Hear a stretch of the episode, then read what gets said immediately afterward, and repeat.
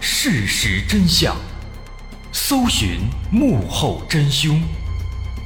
欢迎收听《绝密档案》，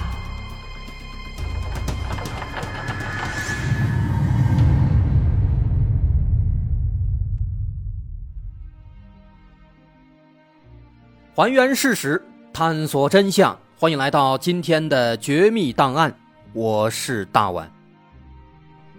有这么一个绘画奇才，他非常擅长画画，并且以此为生，过得富足自在。他的一生只画一幅画，这幅画的内容啊，全国十四亿人都爱不释手。但这画呢也非常贵，一幅画最高能卖到十二万，而他的复制品到现在都已经卖了六亿元人民币了。这个人是谁呢？他是一系列假币案件的主犯，人送外号“假币教父”。他画的东西啊，那当然就是人民币了，所以大家才都喜欢嘛。二零一零年八月，广东省饶平县警方捣毁了一处假币制造窝点，缴获半成品两千零五版一百元面额的人民币假币六千八百二十六点二万元。及假人民币印刷模板一套。二零一零年十二月，距离上次案件四个月之后，福建省诏安县警方捣毁了一处假币制造窝点，缴获半成品两千零五版一百元面额的人民币假币一点七五亿元及假人民币印刷模板一套。二零一三年一月，广东省惠来县警方捣毁了一处假币制造窝点。缴获半成品两千零五版一百元面额的人民币假币七千七百四十万元及假人民币印刷模板一套。类似的案件还有很多，都发生在那几年。我们要说的是，警方缴获的所有这些假币的印刷模板，其实全都出自同一个人之手，他就是那个绘画奇才，他的名字叫彭大祥。人们称其为“假币教父”毫不为过，因为根据公安部的数据，以他绘制的人民币为模板生产的假币，占到全国假币市场中所有假币的百分之九十六点七。如此夸张的占比，这意味着他必然牵扯到众多的假币犯罪链条，因而抓捕这个彭大祥难度之高，可想而知。警方当然不能直接就锁定到彭大祥，对他的锁定和抓捕之路是相当曲折的。这件事儿发生在二零一二年。二零一二年十二月二日，广州市郊区一座立交桥下方，广州警方正穿着便衣，秘密跟踪一辆小型货车。但这辆小货车的主人显然具备极强的反侦查意识。他采取了一系列成熟的反侦查措施。在这辆小货车的后面，紧随其后还跟着两辆小轿车。这两辆小轿车是货车主人安排的反跟踪措施。他们一路上为货车提供掩护，时不时减速挡在货车的后面，让后面的其他车辆无法开上前来，使警方的车辆被迫拉开一段距离，有几次差点跟丢。他们的目的很明显，就是防止被人跟踪。除此之外，这辆小货车在马路上兜兜转转，一会儿向东开，一会儿向西开，不停的兜圈子。这显然也是有意安排的反侦查措施。在意识到跟踪对象的狡猾之后，警方立刻调整策略，又派出数名警力，分别开着不同的车辆，拆分成数个小组进行跟踪。事实证明，这是一个好办法。被跟踪的小货车并没有意识到任何不寻常，他们一路开到了东莞的曹乐村，在一个小工厂的门前停了下来，开始卸货。这辆货车上装的是三吨特殊的纸张，根据警方调查，这些纸张极有可能是用来制作假币的。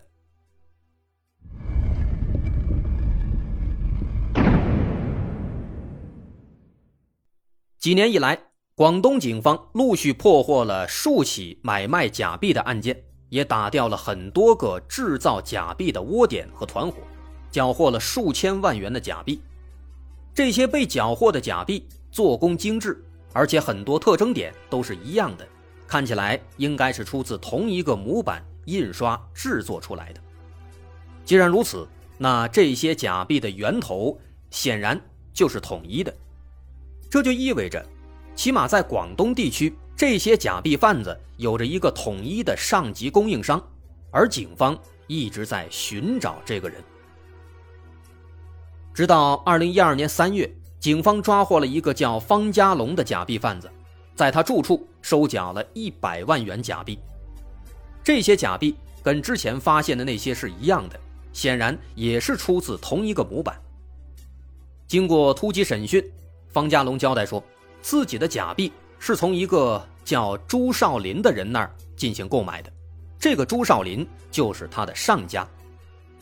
于是警方立刻对这个朱少林展开秘密监视，一直到了二零一二年八月，警方发现朱少林近期要前往广州进行一笔数额巨大的假币交易。估计会有五千多万的假币被卖出去。这如此之多的数量，之前是极少见的，因此警方认为这起大宗交易是一个非常好的机会。如果利用好这个机会，就有可能一举揪出假币的源头。为什么这么说呢？很多人都不知道，假币的制作和销售流程其实非常复杂。首先是源头，在源头上，犯罪分子会借助各种技术，通过一定的手法，画出一个和人民币非常非常相似的图像，然后把这些图像制作成一种胶板。这种胶板呢，就像是在医院里拍的那种片子，而这个东西就是假币的模板。这套模板就像是相机的底板一样，用它。可以再复制出更多的其他的模板。负责制作假币的犯罪分子在购买这种模板以后，就可以用它来印刷和制造假币了。也就是说，制作模板和制作假币的其实是两拨不同的人，一拨人做模子做这个模板，另一拨人拿着模子去做假币。而制作假币的工序也非常复杂。这些工序往往也会被进一步的拆分，这波人可能只负责印刷图像，下一波人可能只负责添加烫金标记，下下一波人可能会负责制作水印，等等等等。所以制作假币的也是好几波不同的人。在假币被制造出来之后，下一个环节就是贩卖，这里面也会分成好几波不同的人。假币做出来。第一手出手的价格其实很便宜，往往一百块的假币只需要三块钱左右。但是第一手购买的犯罪分子并不会直接把这些假币卖出去，而是继续把假币卖给自己的下家，从中赚取一个差价，而他的下家也会跟他一样，再把这批货继续卖给下下家。整条销售渠道最少也有三层经销商。等卖到最后一手的时候，一百块的假币可以卖到二三十块钱。由此可见，贩卖假币其实处于假币生产链的最末端，而这条产业链的源头是绘制图像、生产模板的那个人。从这个人到最末端的销售，中间通常要隔着五六层的关系。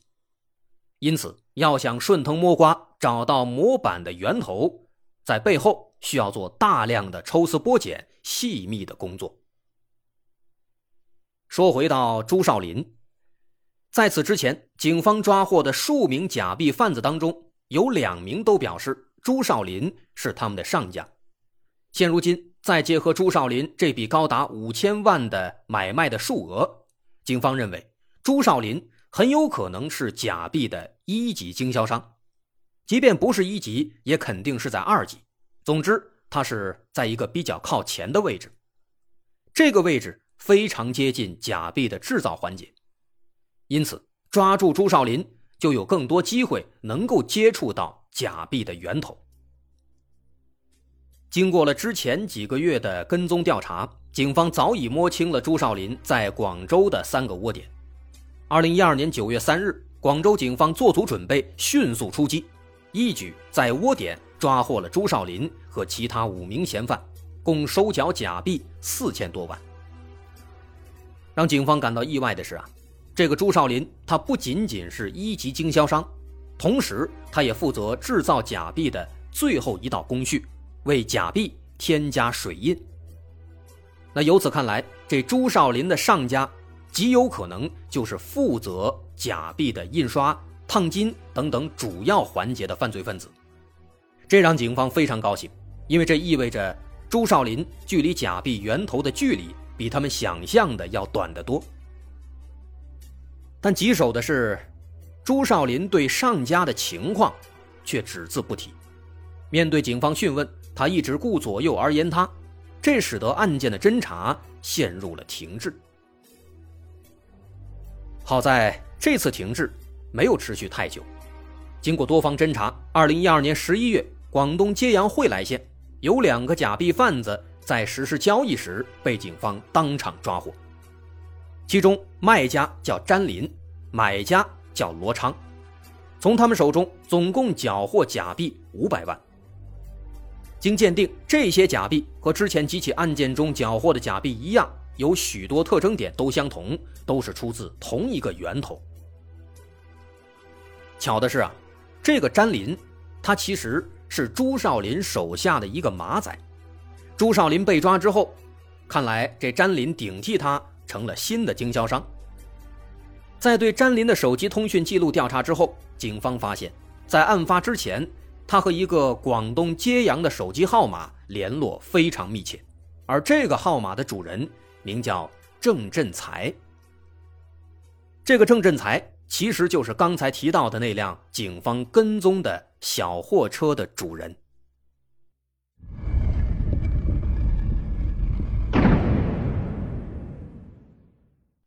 这件事情是这样的：郑振才是广东省揭阳人，当年四十八岁。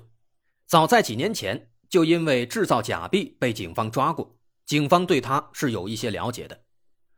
后来他自己开了个饭店，生意还不错。之后呢，也一直没闹什么事儿，看起来似乎是改邪归正了。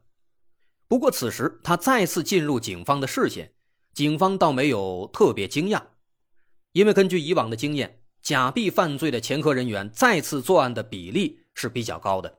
这是因为假币犯罪成本极低，而利润极高，因此引得不少人三番五次铤而走险。在查到詹林和郑振才有密切联络之后，警方开始对郑振才展开秘密监视。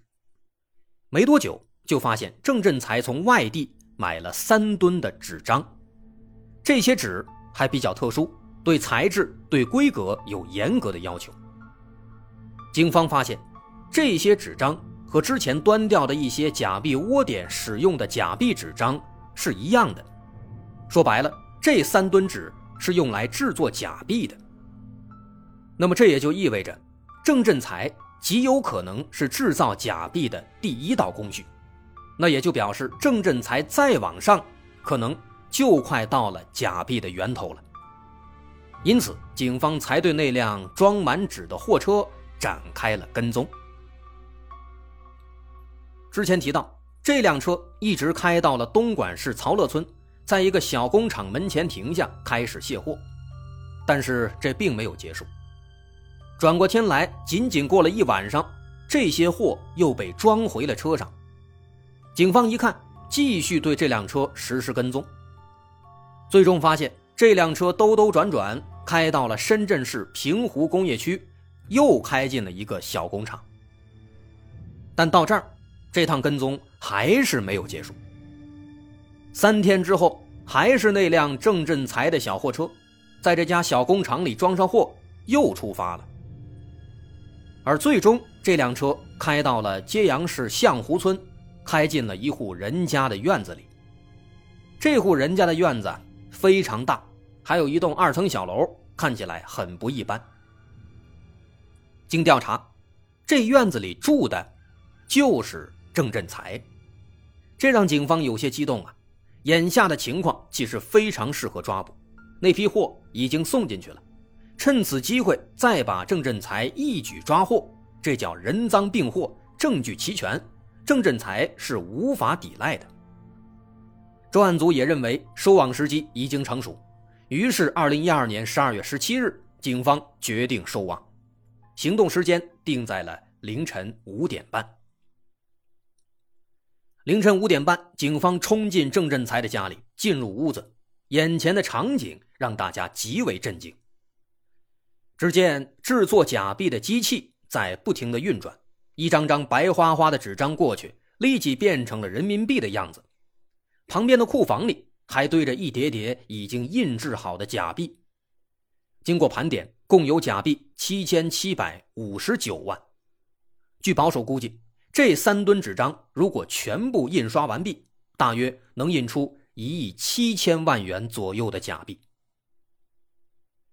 不仅如此，警方在郑振才的床底下还发现了一个密码箱，打开箱子，这里面装的正是假币的模板。这让警方非常兴奋。很明显，他们距离源头非常近了，而源头。当然就是那个制作模板的人。那这个人是谁呢？警方只能加强对郑振才的讯问，希望从他嘴里得到更多线索。这人赃并获，郑振才确实没什么可狡辩的。他很快交代，自己的假币模板是从另一个假币贩子手里买来的，而这个假币贩子是从一个家具厂老板的手里买来的。这个家具厂位于揭阳市周田镇，它表面看上去是一个很平常的家具厂，但实际上，当警方冲进库房的时候，发现，在家具厂库房的最深处，堆着很多很多的床垫，这些床垫堆到了数米高。在库房最深处堆很多床垫，这个情况是很不正常的。于是，警方把这些床垫全部都搬开。最后发现，在床垫的后面还有一道只有一米五的小门，而且这个小门似乎守卫森严，在小门上方有两个摄像头。当警方闯进小门，进入内部之后，发现这里面也是一个假币制造窝点。最终在这里，警方收缴了假币七千七百万元，并抓获了家具厂的老板。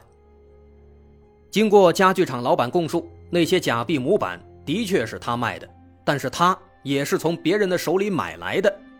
他的上一家这个卖家叫做卓豹。需要说的是，这是一个七十五岁的老人。于是，警方根据家具厂老板的供述，迅速来到卓豹家中，抓住了卓豹。这个老家伙还挺狡猾的。当警方进入他们家中之后，他第一时间把手机扔进了茅坑里。但这并没有什么用啊！在警方的要求下，他只能自己再去把手机捞出来。通过对卓豹手机通讯记录的调查，警方发现他和一个叫做彭大祥的人联系密切。那么至此，这些假币的源头、故事的主角终于出场了。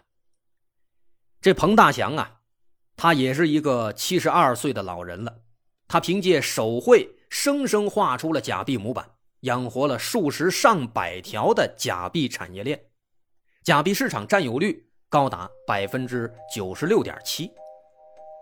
如此惊人的数据，他是如何做到的？我是大碗，有关这彭大祥的故事，稍后下节咱再接着说。